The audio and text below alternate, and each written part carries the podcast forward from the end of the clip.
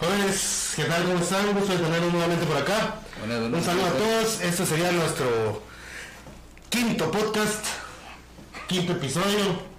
Vamos creciendo poco a poco en nuestras diferentes plataformas.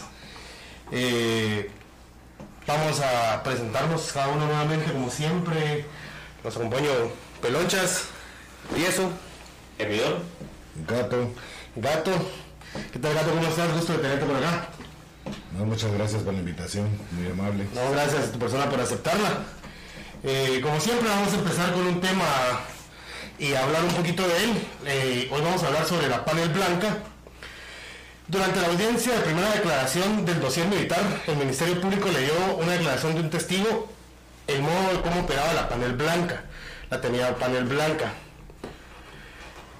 Este fue un vehículo que había sido utilizado para secuestrar, torturar y asesinar a personas consideradas como disidentes durante la década de los 80. Durante la audiencia del fiscal de derechos humanos leyó la declaración de un testigo sobre la desaparición forzada de Rubén Amílcar Farfán. En el relato proporcionó el testigo se revela información sobre la panel blanca. Según el testigo, este temido vehículo no pertenecía a la Guardia de Hacienda, como quisieron hacer parecer, sino estaba bajo el control de la Dirección de Estado Mayor de la Defensa Nacional era una panel blanca marca Toyota. Al momento de que salieron diferentes datos de información de esta panel, lo que hizo eh, la entidad a cargo de esa fue cambiar las placas. Se cuenta, según lo que estaba leyendo, que eh, esta panel desapareció a más de 183 personas por motivos políticos, por estar en contra del gobierno que estaba en ese entonces. En marzo del 88 fueron capturados seis miembros de la Guardia de Hacienda, a quienes se les vinculaba con los actos violentos asociados a la panel blanca. Según el relato de los testigos, eh, estas capturas motivaron el cambio, como les decía, inmediato de las placas de la panel debido al escándalo que provocó eh, en estas detenciones. Esta modificación fue posible debido a que la Dirección de Inteligencia contaba con una fábrica propia de placas para vehículos y según se constató en el relato. Eh, volvemos a hablar nuevamente de la década de los 80, donde, como siempre hemos hablado en nuestros podcasts anteriores, empezó a vivirse la, represión. La represión hacia el pueblo por diferentes causas. Una es movimiento estudiantil, que fue uno de los más fuertes eh, en esa década, el movimiento campesino. También eh, Sindicatos. Sindicatos de trabajadores, maestros. Quisiera escuchar opiniones de mis compañeros acá presentes. En la época de Río Montt fue esto de la panel blanca, ¿verdad? Sí, sí, sí, sí. De acuerdo a uno de los relatos de, de los testigos de esta panel, una persona que pudo ver el interior de la panel contaba que en el piso de la misma existirían coágulos de sangre y que él trabajaba para, ese, esa dependencia, también conocida como la G2. La famosa G2. La famosa G2. Eh, uno de los testigos que, vinculó a las personas de la Guardia de Hacienda fue expiloto de las mismas paneles y él indicaba que cada vez que llegaban, a, secuestrar a alguien es porque, como siempre hay poneros en cualquier lado, mucha. Cabal y les decían, mira, eh, fulanito de tal está ahorita en tal tienda, la panel solo llegaba sin decir nada, abría la puerta, una capucha, una capucha y adentro y hasta la fecha saber dónde está la persona. Están desaparecidos. Desaparecidos. Genidor, ¿qué, ¿qué, nos puedes decir? ¿Qué nos puedes contar? Hablar, compadre. Hablar, hablar, hablar. Gato. Bueno, bien, es lamentable eh, recordar ese tipo de situaciones, ya que Guatemala en este momento se ve perjudicada a esos asesinatos, a esas muertes que sucedieron en esa época, debido a que asesinaron a los líderes de ese momento, a esa juventud líder, Fuentes Nor, eh, Manuel Colón Argueta, Oliverio Castañeda de León, eh, fueron parte de ese liderazgo que existía dentro de nuestra comunidad a nivel nacional. Pero lamentablemente, si hacemos cuentas, ellos serían nuestros gobernantes en este momento. Entonces, la falta de líderes en este momento a nivel nacional se debe a tanto asesinato que existió en esa época, ya que silenciaron al pueblo de Guatemala. Exacto, de hecho tocabas un punto ahorita, eh, Manuel Corona Bargueta, él era una persona visionaria, él había previsto desde ese entonces que en algún momento nuestra capital iba a colapsar, él ya, ya tenía la visión de crear un real anillo periférico que, que, fuera, obviamente fuera de nuestra capital, para el transporte pesado. Todo ese tipo de visiones, porque afectaban a los, a los empresarios para que entraban sus productos, fueron lo que motivaron al asesinato de Colomargueta. En el caso de, Oliverio Castañeda León, todos sabemos, dirigente, un enorme dirigente de la Universidad de San Carlos de Guatemala, tenía una visión amplia, luchaba por los derechos humanos, motivo que, lo cual motivó, perdón, al asesinato de él en la entrada al pasaje Rubio, ¿verdad? Eh, como, como bien lo decías, todas estas personas, en su mayoría, que fueron asesinadas en esa década, serían nuestros dirigentes políticos. No dejemos por un lado los dirigentes internos de la universidad, ¿verdad? Porque también estamos hablando de política, ¿verdad? Dentro de la universidad, no, pero estaríamos hablando del país. Pero posiblemente ahí hubiera existido varios rectores, ¿verdad? Exacto. De los que ellos silenciaron. Y ahí sí que es lamentable porque ahora es el pueblo el que está sufriendo esas consecuencias, ¿verdad? De tanto silenciar a los líderes, ¿verdad? Exacto, exacto. Tengo acá también que en 1998 el Estado de Guatemala fue condenado por la Corte Interamericana, Corte Interamericana de Derechos Humanos por la desaparición forzada de 10 personas en el caso de la panel blanca, hechos ocurridos entre 1987 y 1989. Estamos hablando solo de dos años y de 10 personas que pudieron evidenciar que fueron secuestradas y, desaparecidas por, esta panel, ¿verdad? Imaginemos, no, no me quiero imaginar cuántas más, aparte de las 183 que se lograron contabilizar en ese caso, que no estaban documentadas en el dossier, ¿verdad? alguien más que quiera aportar, quiera decir, es momento. Crucial. Sí, como, como lo dice el compañero Pelonchas.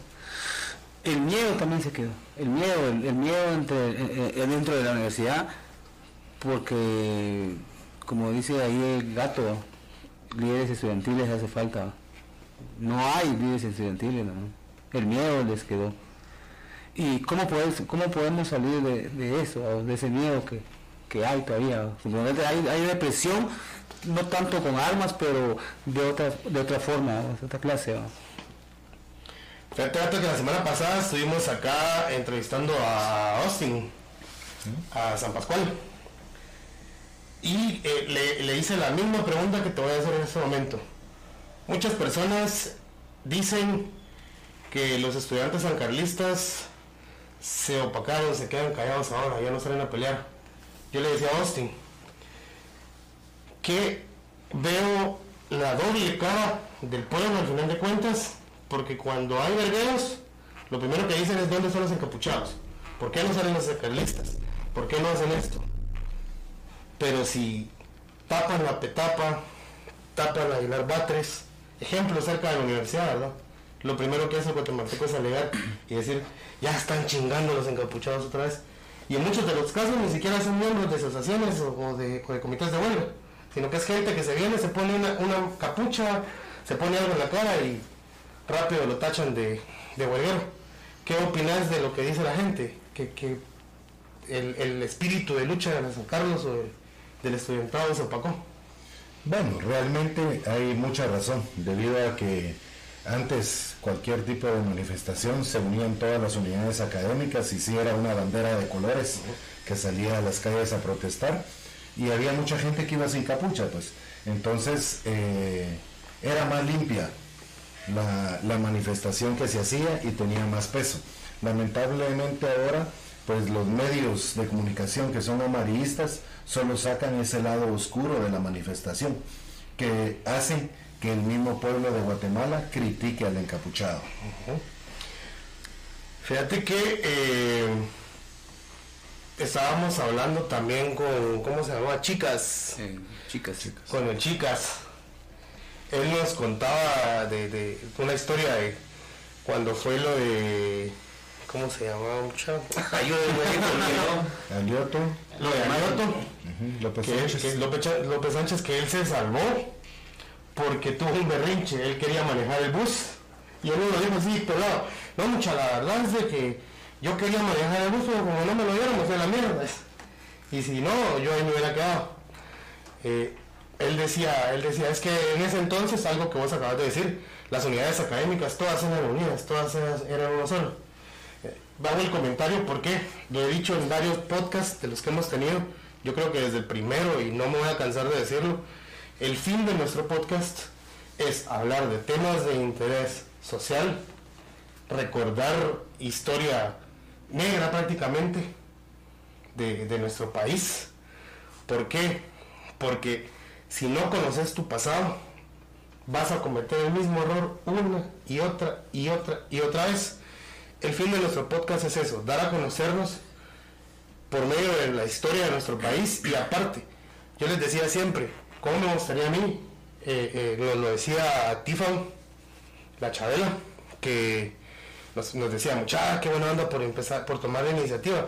Y es eso, el fin de nosotros no es venir y decir, puchicas, mucha, miren, de aquí a un mes los de Agro empezaron a hacer un podcast, qué culeros, porque nos están copiando, ¿no?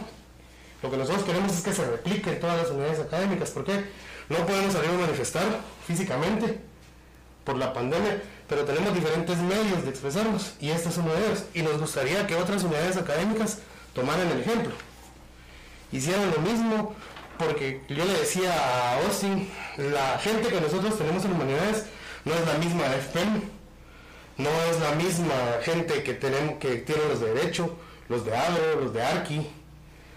Todos tenemos temas distintos, tanto como a nivel general como universidad, sino también como a unidad académica, ¿verdad?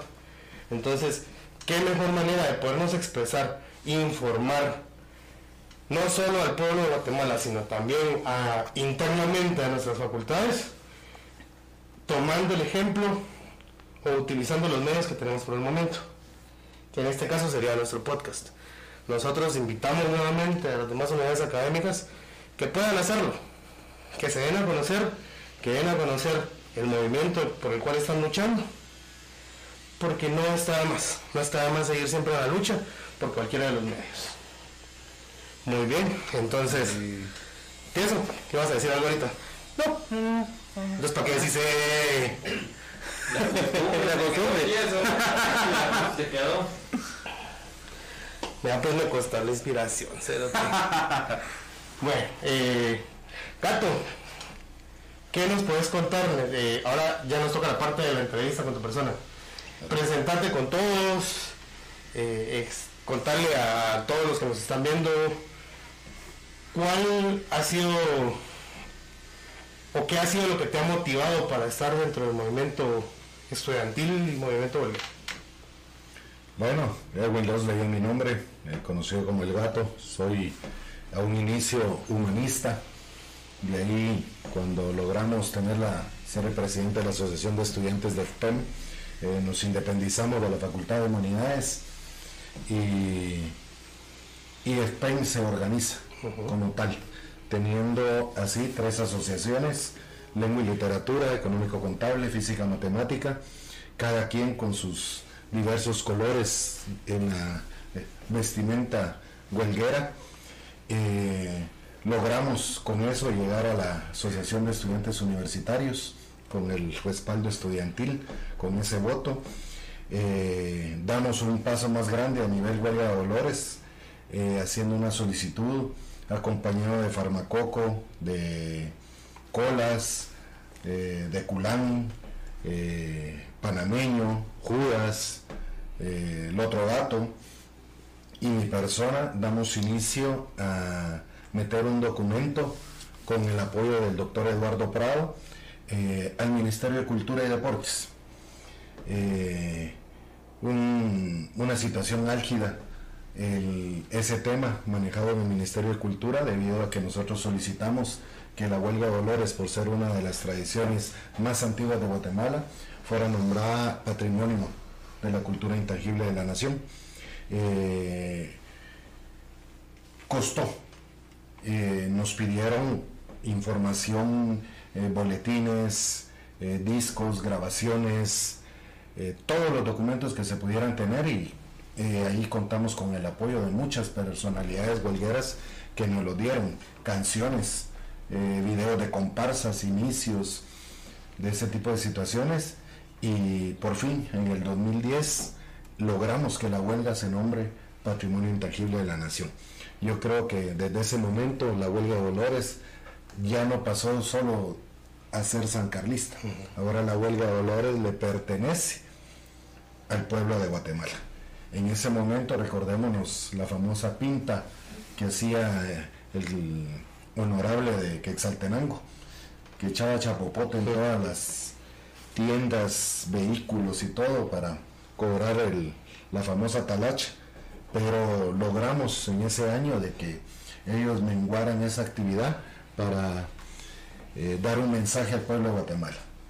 Creo que en ese momento, en el 2010, fue uno de los momentos más bonitos de la huelga de Dolores, ya que todos y todos los honorables o comités de Guatemala vinieron a una reunión acá a,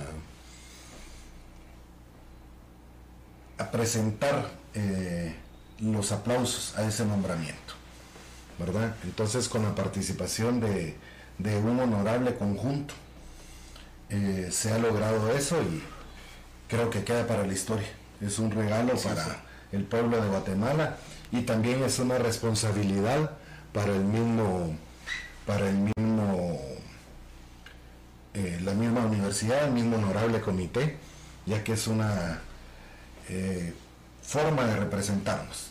Vos a un inicio decías que mucha gente critica a los huelgueros, lamentablemente eh, dentro de la huelga hay de todo. Hay personas que solo les interesa el dinero, solo toman medidas con los bonos y hacen ver mal al estudiante, porque al final lo recaudado no se ve en qué lo están invirtiendo. ¿Verdad? Hemos tenido honorables que han donado escritorios, han techado escuelas, han hecho actividades con niños en diferentes comunidades, también lo ha hecho la Facultad de Humanidades. Me recuerdo que en dos ocasiones fueron a, darle apoyo a varias escuelas y, es parte de eso, de ese mensaje que hay que darle a la población.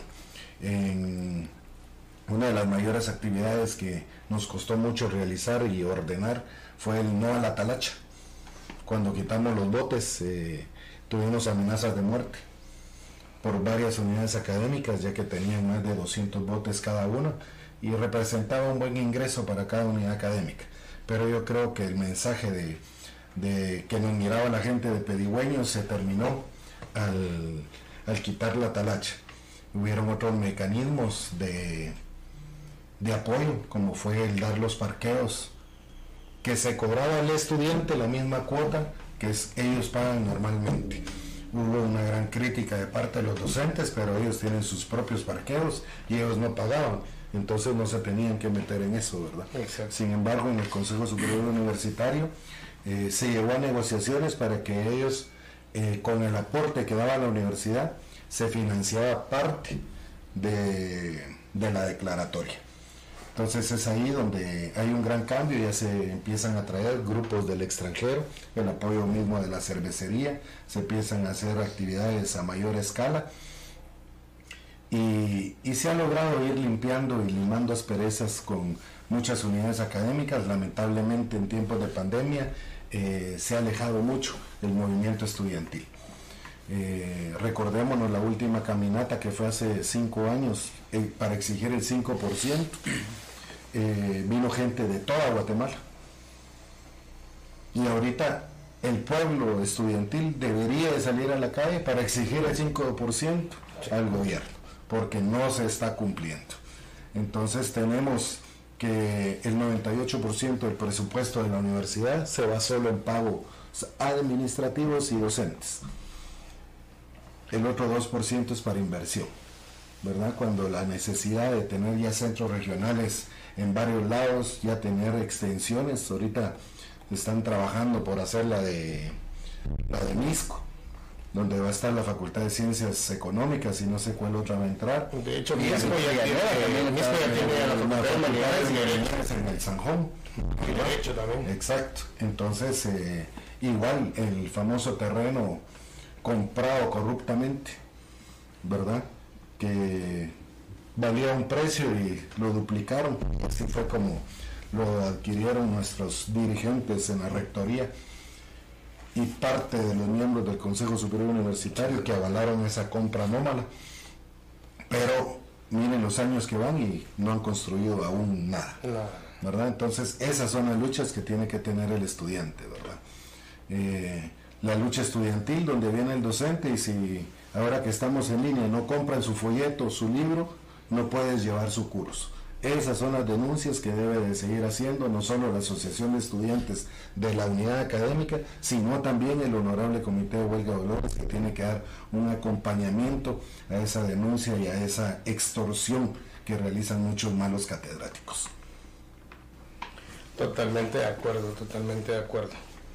Acá solo voy a hacer un paréntesis porque mis dos compañeros siempre se quedan con la jeta callada, que hablen.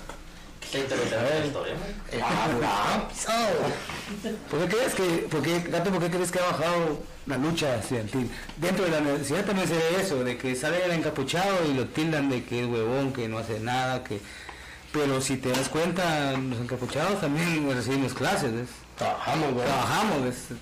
Ese es, una, es algo extra que se está haciendo y, y de corazón, ¿verdad? Es- Esto, este movimiento que se está haciendo con este podcast es de corazón, ¿verdad? Porque nos cuesta a veces, nos cuesta a veces, pero ahí estamos en la lucha, ahí estamos en la lucha. Sí, lo que pasa es que el movimiento ha decaído porque antes solo había un comité por área, ¿verdad? Ahora lamentablemente hemos visto que la Facultad de Derecho, por ejemplo, tiene cuatro o cinco subcomités y públicamente en medio de su edificio se agarran a golpes. Entre ellos mismos. Y eso no es liderazgo, ¿verdad? el liderazgo se gana en el salón, con el respeto del estudiante hacia la misma agrupación. Y es ahí donde el mismo estudiante respalda a su, a su honorable comité de huelga, ¿verdad? Entonces, quiera que no esa imagen que se hace pública ahora, ¿quién no tiene un celular que puede hacer una grabación en vivo y sale a nivel nacional? Entonces, lamentablemente, volvemos a caer en lo mismo. ¿verdad? Los problemas se deberían de quedar en casa, pero al momento que la gente los hace público, no solo dañan a una unidad académica, sino que dañan a los demás. El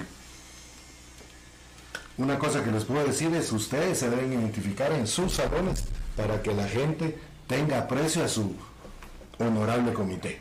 Que sepan que son estudiantes de acá, que son de sus salones, que son compañeros y que están a favor de ellos. Porque lamentablemente tenemos otros que solo hacen movimientos si les pagan. Exactamente. Toman, bloquean y hacen muchas actividades, Sí, hay pero dinero, pero dinero al- de la mesa. al dinero. Entonces es eso lo que ustedes tienen que hacer. De primero echarse a la par al estudiantado, que vean que ustedes son los mismos y como dijo.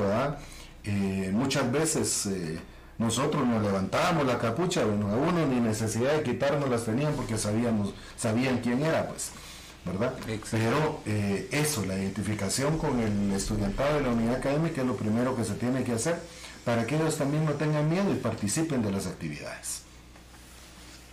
Exacto. ¿Qué, qué, por qué crees que la EU actualmente está, bueno, en las opiniones de, la- de los estudiantes, está en el suelo, ¿verdad? Ausente. ausente, ¿no? Yo no, no, no veo yo a EU, ¿verdad? Hace años que yo no veo así una EU que, que, que proponga, que haga algo, ¿verdad? Bueno, lamentablemente la AEU empieza su, su recuperación y en el año 2012, cuando ya inicia la transitoria, por problemas internos que no habían suficientes asociaciones legalmente inscritas, no se pudo hacer el consultivo. Y cuando se hace el consultivo, nombran una transitoria que nunca debía haber existido. Ese fue un invento en el cual ahí empieza la difamación hacia la misma unidad académica.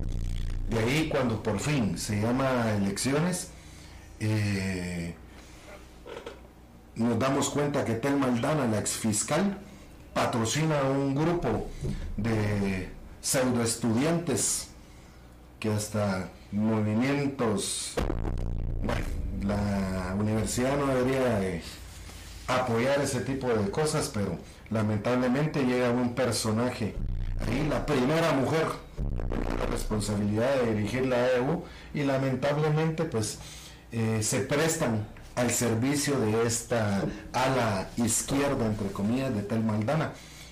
Eh, lamentablemente, pues el papel y la EU se politizó totalmente hacia un ala. Y ahí pierde credibilidad. Luego eh, mañosean los estatutos de la misma asociación de estudiantes y ponen ya no una elección democrática, sino que ponen cuerpos electorales por cada unidad académica. Mientras tanto, si para votar para presidente, pues quien más votos tenga es el que gana, porque aquí nos tenemos que sectorizar como que fuéramos Estados Unidos, por cuerpos electorales, valiendo el voto de 10.000 estudiantes, lo mismo que el voto de 50 estudiantes. Tenemos unidades académicas que no pasan de mil estudiantes y tenían el mismo derecho que las que tienen más de 20 mil estudiantes, ¿verdad? Entonces creemos de que ahí pierde mucho la institución, ahí pierde mucho la credibilidad porque al final quienes eligen son los estudiantes y ellos son los que tienen que decidir cuál va a ser su dirigencia. ¿Nos podrías mencionar en, el tiempo que has estado en la universidad a personajes que han tenido influencia tanto internos como externos en la, huelga. Claro, el Lencho Patas Planas fue la mayor imagen huelguera, ¿verdad? Eh, eh, estamos hablando de, de ese personaje, tenemos a Farmacoco, Mateo, el único rey feo que no dice malas palabras, ¿verdad? Eh, tenemos a, a las comparsas, que no son como un personaje, sino que son como un mensaje. Viene el nacimiento de los grupos huelgueros, empieza rotavirus, de ahí penicilina, y ahora hay otro, no me acuerdo, el trío huelguero, ¿verdad? Que eso fue nuevo para la huelga de Dolores. Eh, recordémonos que en el 2010 se hicieron boletines grabados y se fueron a dejar los CDs a, los mercados y se oía la voz del estudiante a nivel nacional, ¿verdad? Eh, tenemos otros personajes que bajo la, mesa han apoyado eh, a la huelga de Dolores, el doctor Eduardo Prado, que ha sido una persona muy influyente, ya siempre cuando es actividad de huelga de Dolores, cuando son entrevistas, él los invita a Vía Canal para que den parte de la historia de ese proceso huelguero. Entonces tenemos muchos personajes que han estado y siguen apoyando la huelga de Dolores. También tenemos eh, personajes de figura, y lo puedo decir así porque para mí decir, ya creo que falleció el sordo Barnoya, el sordo Barnoya pues era hijo del famoso sordo, Y entonces eh, él fue un personaje que era el que daba el, el mensaje de la para la huelga de Dolores había un, Las acreditaciones. una acreditación y él fue el que dio el mensaje por muchos años. Entonces han habido huelgueros que se han quedado arraigados dentro de la historia misma de, nuestra preciosa huelga de Dolores y, pueden haber muchos más, ¿verdad? Eh, no me acuerdo del que inició eh, la huelga en Estados Unidos, la huelga mojada. Entonces eh, hay gente que sí ama la huelga de Dolores y está ahí para apoyarla. ¿Algún personaje, alguien, puede ser catedrático, licenciado, personaje de huelga, algún mártir, que vos puedas decirme, esta persona me inspiró por tal y tal cosa, o me inspiré para luchar por tal cosa? Bueno, yo creo que el, bueno, para mí no es Oliverio Castañeda de León el, mi personaje, yo diría que es Manuel Colón Argueta por la visión que, él tuvo hacia una Guatemala diferente. Y es el claro ejemplo de, empezó con los, mm, con, con el PAN y ahora los unionistas. Ellos tienen el proyecto Guatemala 2100 y son todavía los proyectos de Manuel Colón Argueta. que son los que están desarrollando. Recordémonos que cuando él es asesinado junto a sus guardaespaldas y cuando yo tuve, yo estuve ahí en la sede de- del FUR y, y veo yo el ataúd de él junto con el ataúd de todos los, los guardaespaldas y eran igual. Entonces desde ahí hasta ese punto de ir a la tumba no se vio la discriminación, sino se vio una Guatemala igual. Gracias por compartir eso. A ¿Tienes ver, ¿No? Clau, ninguna otra pregunta? Vamos. Muchos de ustedes, ¿qué, qué, qué? Hoy vinieron callados. ¿Hoy qué? Algo tiene la El de... tío se te mordió la lengua. Algo tiene Algo tiene la bebida. De plano le echaron gel. Pues la mía viene sellada, mano, le hubieras dado lo mismo a aquellos. ok, eh. De. de. mm, Voy yo, voy yo, voy yo. Dale, pues. Verdad. Dentro de la Universidad de San Carlos y en en el tiempo del movimiento de huelga, se han marcado figuras protagonistas a quienes se les han dado eh, menciones honoríficas. ¿Se nos podría mencionar más de alguno que supieras? Bueno, de hecho nosotros cuando eh, estuvimos en- dirigiendo la Asociación de Estudiantes y el Honorable Comité de Huelga Dolores, se hizo una entrega post-mortem al Encho Patas Planas. ¿verdad? Una plaqueta que está colocada en donde está enterrado en el nicho, ahí aparece la plaqueta. Eh, esa misma se la entregó a Farmacoco, a Pedro Culán, a, Colas, eh, por el trabajo del patrimonio.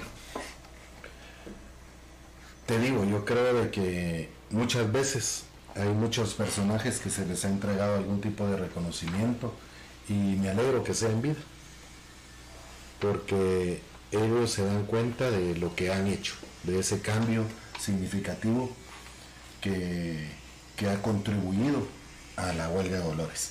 Eh,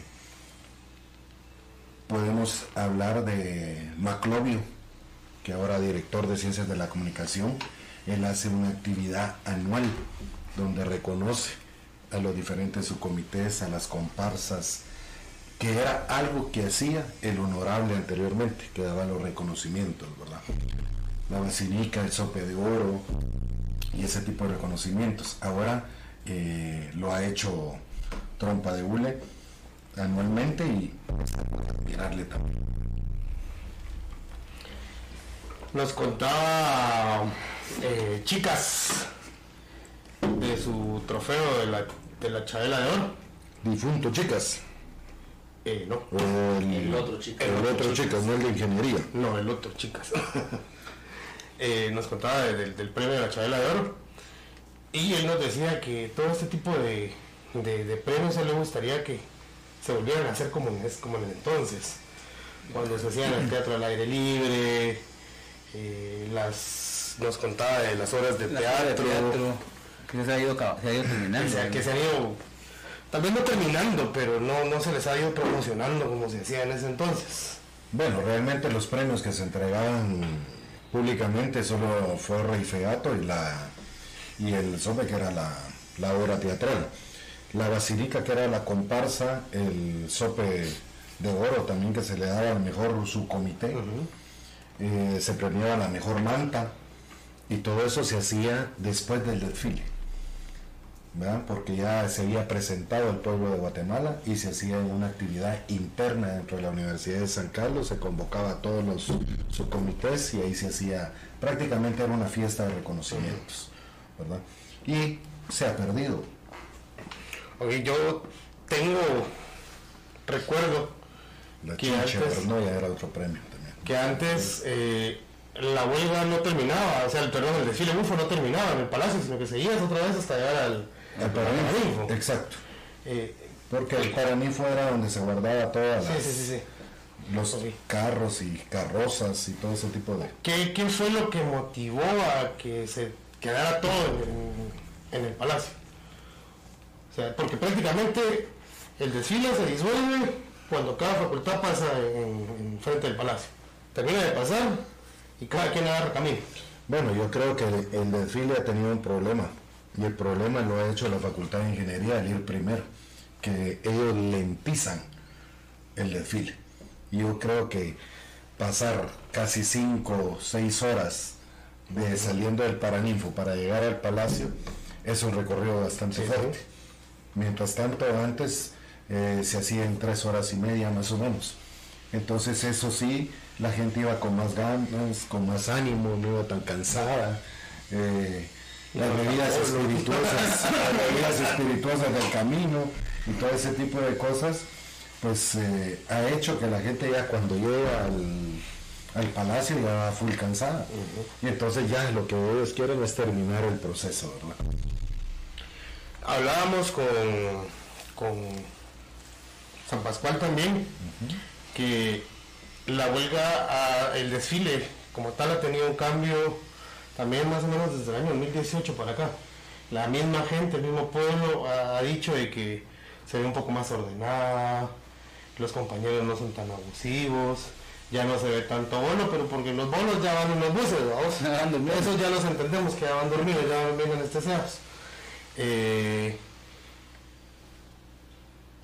¿Qué diferencia o, o qué me puedes decir vos, eh, que, que has vivido bastante tiempo el desfile, el ver a- a- al anterior desfile donde forzaban a la mar a participar, llegaba alguien vestido, un hombre vestido de, de- de mujer y besaba a la mar. A la mujer obviamente, también obviamente eh, eh, todo dentro de dentro de, de la magia de, de la bufonería, ¿verdad? Eh, que jalaban a mujeres, les faltaba el respeto, a diferencia de los últimos años que logramos hacer huelga al desfile presencial, que fue un poquito, sí, un poquito tal vez un poco más ordenado y respetando más al público. Bueno, yo creo que eso viene desde el 2008, cuando iniciamos la inclusión de la mujer. Recordémonos que en el 2008 se plantea que el honorable tiene que estar conformado por un hombre y una mujer de cada unidad académica. Cuando eso se empieza a respetar, la misma gente, los diferentes honorables comités de huelga de dolores, se da cuenta de que al plantearle que si le gustaría que alguien besara o le metiera mano a su hermana, a su mamá, les iba a gustar.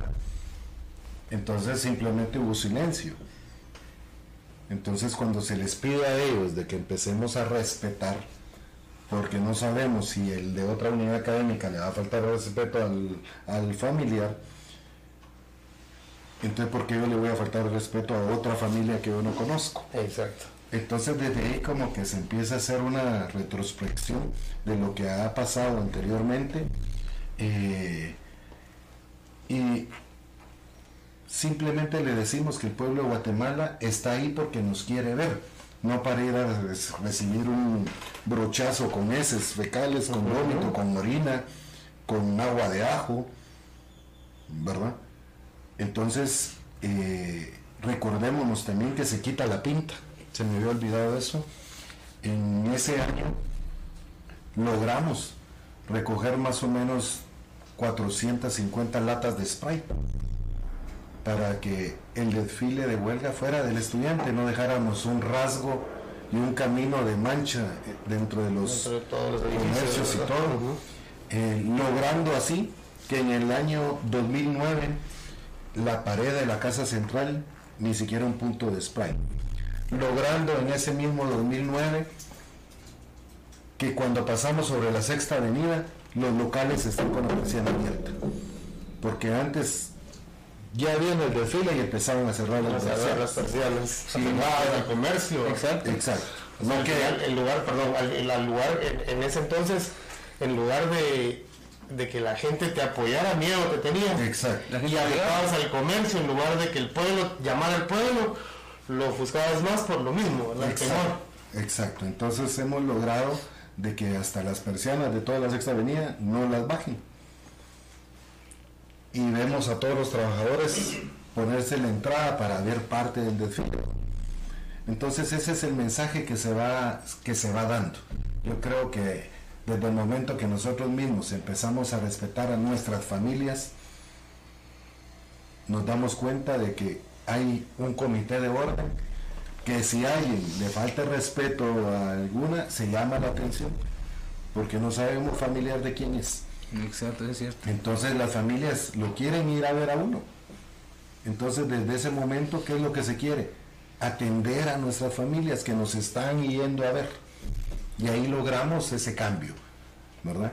Con el orden, te digo, eh, ahora la huelga creo que lleva un 66% de las personas que llegaban antes. Ha bajado la asistencia. Entonces no es lo mismo controlar 10 mil, 12 mil personas a tener casi 30 mil, 40 mil Sí, sí, ahí metidas y que todos quieren ir primero. Eh, se logra empezar a hacer el sorteo. Sí, porque sorteo,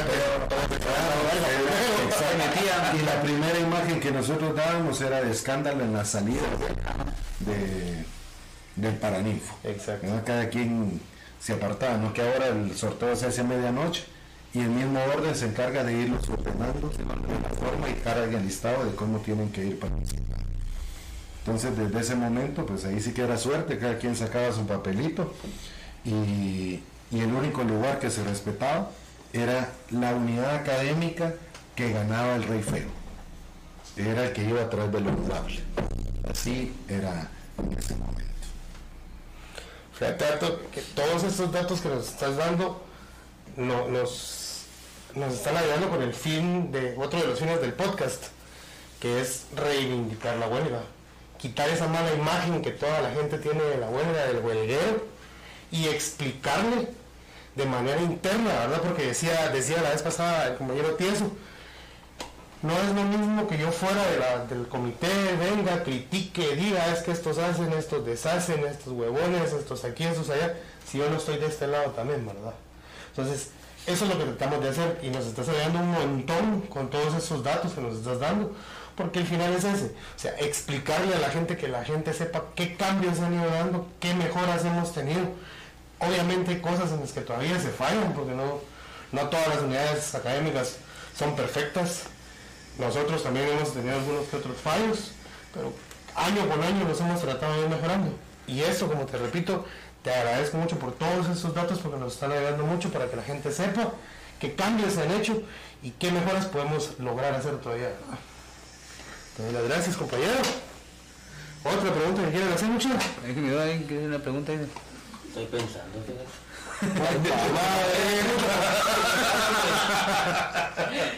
No, estos vienen menos nudos el día de hoy. La Más de lo normal, ¿va? La debía Lo tener que pasa es que el tieso se puso nervioso cuando vio a Judas. Por algo es. Al gato. Por algo es. Y al gato es. ok. Bueno, pues gato, muchísimas gracias. Eh, de parte del comité y honorable comité de huelga de humanidades, te doy las gracias por haber venido. Y muy agradecido nuevamente por los datos que nos has dado, por haber aceptado nuestra invitación, por informarnos, instruirnos y darnos más historia de la que, de la que estamos buscando nosotros, ¿verdad? No, pues muchas gracias a ustedes y ahí sí que incentivar a otras unidades académicas para que repliquen ese tipo de, de situaciones y que empiecen con su gente, con la gente histórica de cada unidad académica, de ir invi- invitando a gente de otras unidades, porque yo creo que la misma gente, ya que ustedes quieren saber la historia, tienen que empezar con saber su propia historia. Exacto. Sí es. ¿verdad? Entonces, desde ahí, eh, invitar a líderes que han pasado por esta facultad de humanidades. Y recordémonos que no solo tenemos líderes en, en es la única unidad académica que tiene extensiones casi 35 mil alumnos inscritos. Ahí tenemos un comité de, de Quiché que ha venido mucho a participar con nosotros año a año. Y también son personajes de, de huelga de dolores, ¿verdad? Entonces, eh, muchas gracias a ustedes por tomarse ese tiempo y compartir estos extractos de historia, participación, para que la nueva camada se entere de qué es lo que se hizo y qué se puede hacer para ir mejorando la huelga de dolores. Exacto. Muchísimas gracias, Gato. Muchísimas Un gusto gracias. haberte tenido con nosotros el día de hoy. Una disculpa porque hoy la imprenta no nos trabajó los, los reconocimientos. No, no, no, no. Estarán llegando. Está cerrada la imprenta hoy. Y eso lo vamos a estar mandando. Vamos a, a. Lo llegando que- próximamente. el único reclamo que tengo es que solo es agua. Muchachos, muchas gracias. Ah, antes de que, de que cerremos eh, a todos, solo les pido por favor nos sigan en nuestras redes sociales, nuestra página de Facebook, La Chabela Podcast, estamos también en TikTok como La Chabela Podcast y en YouTube de igual manera La Chabela Podcast. Feliz tarde jóvenes. Saludos, saludos, saludos.